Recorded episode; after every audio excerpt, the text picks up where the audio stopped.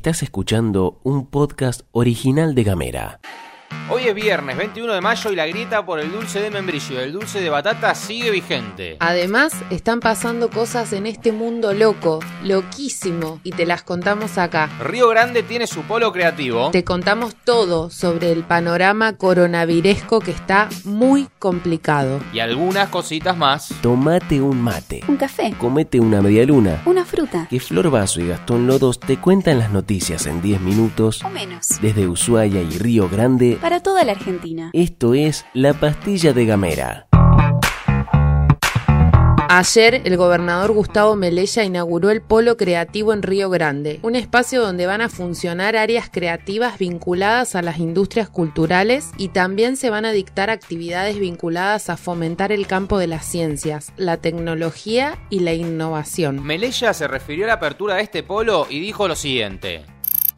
Realmente hay una demanda insatisfecha de puestos laborales, pero falta también capacitación. Este espacio es lo que viene a cubrir. Por eso estamos realmente contentos de llevarlo adelante, porque hoy, les decía también hace un ratito, el día de hoy salen esos equipos, esos shelters, que son los equipos que van a dar que la provincia tenga la banda ancha realmente que se necesita, esa capacidad para, para poder que vengan empresas, para que el vecino común no tengamos más esos problemas que a veces tenemos de conectividad. Entonces, Tierra del Fuego se tiene que transformar y se va a transformar en ese faro para muchas empresas grandes, medianas y pequeñas, pero para muchos fueguinos y fueguinas que hoy ya están trabajando en el mundo del desarrollo de las nuevas tecnologías.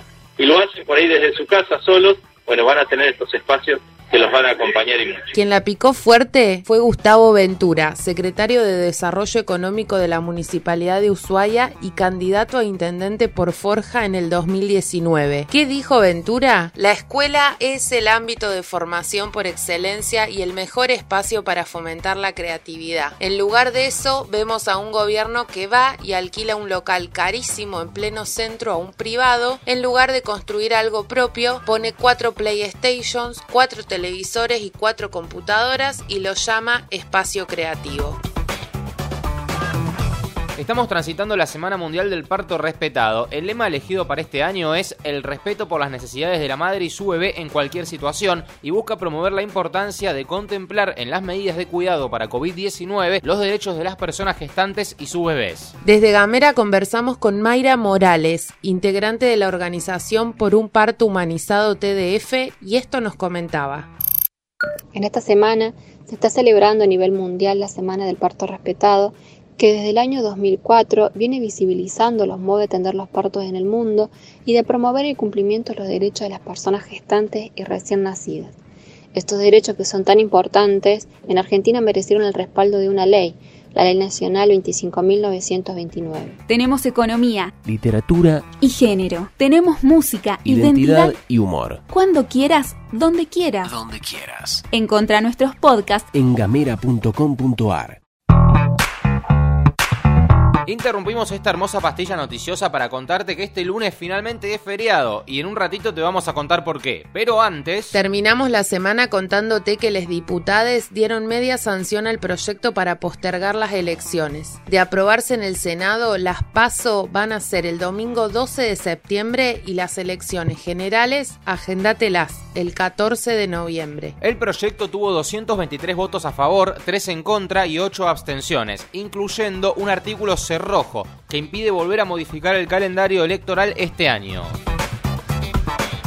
Como te habíamos adelantado, el presidente Alberto Fernández continuó con la ronda de reuniones con los gobernadores para definir qué hacer. El contexto en que se mueve la cosa es bastante simple, pero realmente complicado. Los casos están pasando los 30.000, por ejemplo, en las últimas 24 horas fueron 35.000 las personas con diagnóstico de COVID. Las camas están cada vez más ocupadas y se vence el último DNU. En esta oportunidad, Albert se reunió con los gobernadores de Chubut, La Pampa, Mendoza, Neuquén, Río Negro, San Juan, San Luis, Santa Cruz, Córdoba y Tierra del Fuego. Hay algo que se desprende de todo lo que se supo esta semana. El gobierno nacional y las provincias tienen una discusión sobre cuánto tiene que hacer uno y cuánto el otro. Ayer pasamos un audio de Bisotti diciendo que los gobernadores no deberían esperar siempre el decreto presidencial. En lo que todos estuvieron de acuerdo es que si seguimos así nos la ponemos. Estamos viviendo el peor momento desde que empezó la pandemia, por lo que hay que bajar la circulación. Todo esto nos lleva a los anuncios que hizo el presidente anoche por cadena nacional.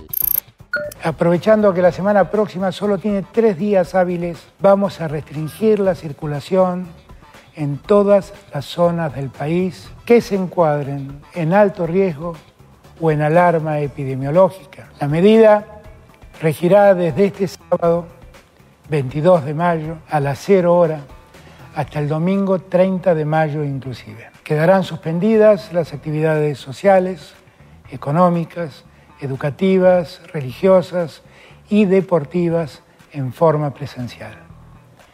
Estarán habilitados los comercios esenciales, los comercios con envío a domicilio y para llevar. Solo se podrá circular en las cercanías del domicilio, entre las 6 de la mañana y las 18 horas de cada día. Y podrán circular excepcionalmente personas especialmente autorizadas. Al momento de grabar este Noti Podcast, el gobierno provincial no expresó si adherirá o no a estas medidas. Sin embargo, según el mapa que mostró el presidente ayer en la cadena, Tierra del Fuego se encuentra dentro del parámetro de riesgo alto, con lo cual, si seguimos la lógica que plantea el gobierno nacional, nuestra provincia ya debería estar entrando en fase 1. Hace algunas semanas dijimos que la carrera del año pasado era virus versus ampliación del sistema sanitario. Bueno, la de este año es virus versus vacunación. Y en esa línea te contamos que según informó el periodista Tuni Coleman, ANMAT dio vía libre a las vacunas de AstraZeneca que esperaban su autorización para viajar al país. Una buena tenía que haber. Estamos hablando de las 3.960.000 que el laboratorio se comprometió ante las autoridades argentinas a enviar antes de que termine mayo. Y, por otro lado, están al caer 861.000 vacunas de AstraZeneca, pero por parte del sistema COVAX. Además, el Senado de la Nación en sesión especial dio media sanción al proyecto de ley enviado por el Poder Ejecutivo al Congreso que establece un marco normativo sobre parámetros de riesgo epidemiológico y sanitario para combatir el contagio. Como anunciamos ayer, te vamos a ir contando cómo está la situación epidemiológica en cada provincia. Y en el día de hoy nos vamos a la provincia de Buenos Aires. Para eso invitamos a Rocío López, locutora y periodista de Radio Provincia de Buenos Aires, y ella nos contó lo siguiente. Hubo dos semanas de baja de los casos después de, del pico más alto y en la última semana ese descenso comenzó a detenerse y además en el interior de la provincia de Buenos Aires empezaron a subir los casos. También hay que decir que el sistema sanitario, tanto público como privado en el área metropolitana de Buenos Aires, está en una fuerte tensión a pesar de que fueron ampliadas las camas de las unidades de terapia intensiva, pero se empieza a notar un agotamiento del personal sanitario. Por otra parte, y este es el aspecto positivo, el operativo de vacunación avanza a gran velocidad, sobre todo con la llegada de las nuevas dosis.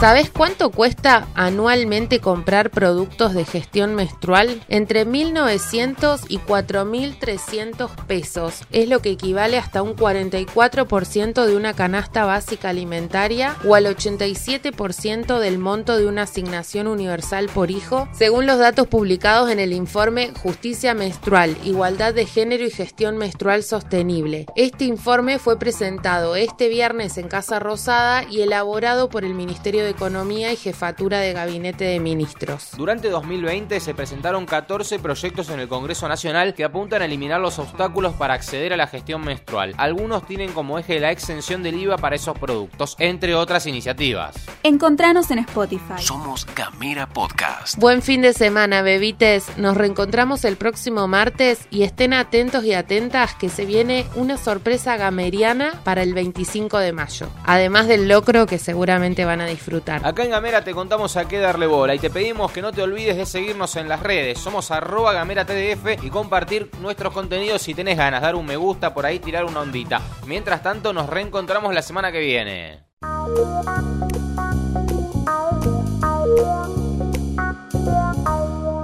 Estás escuchando un podcast original de Gamera.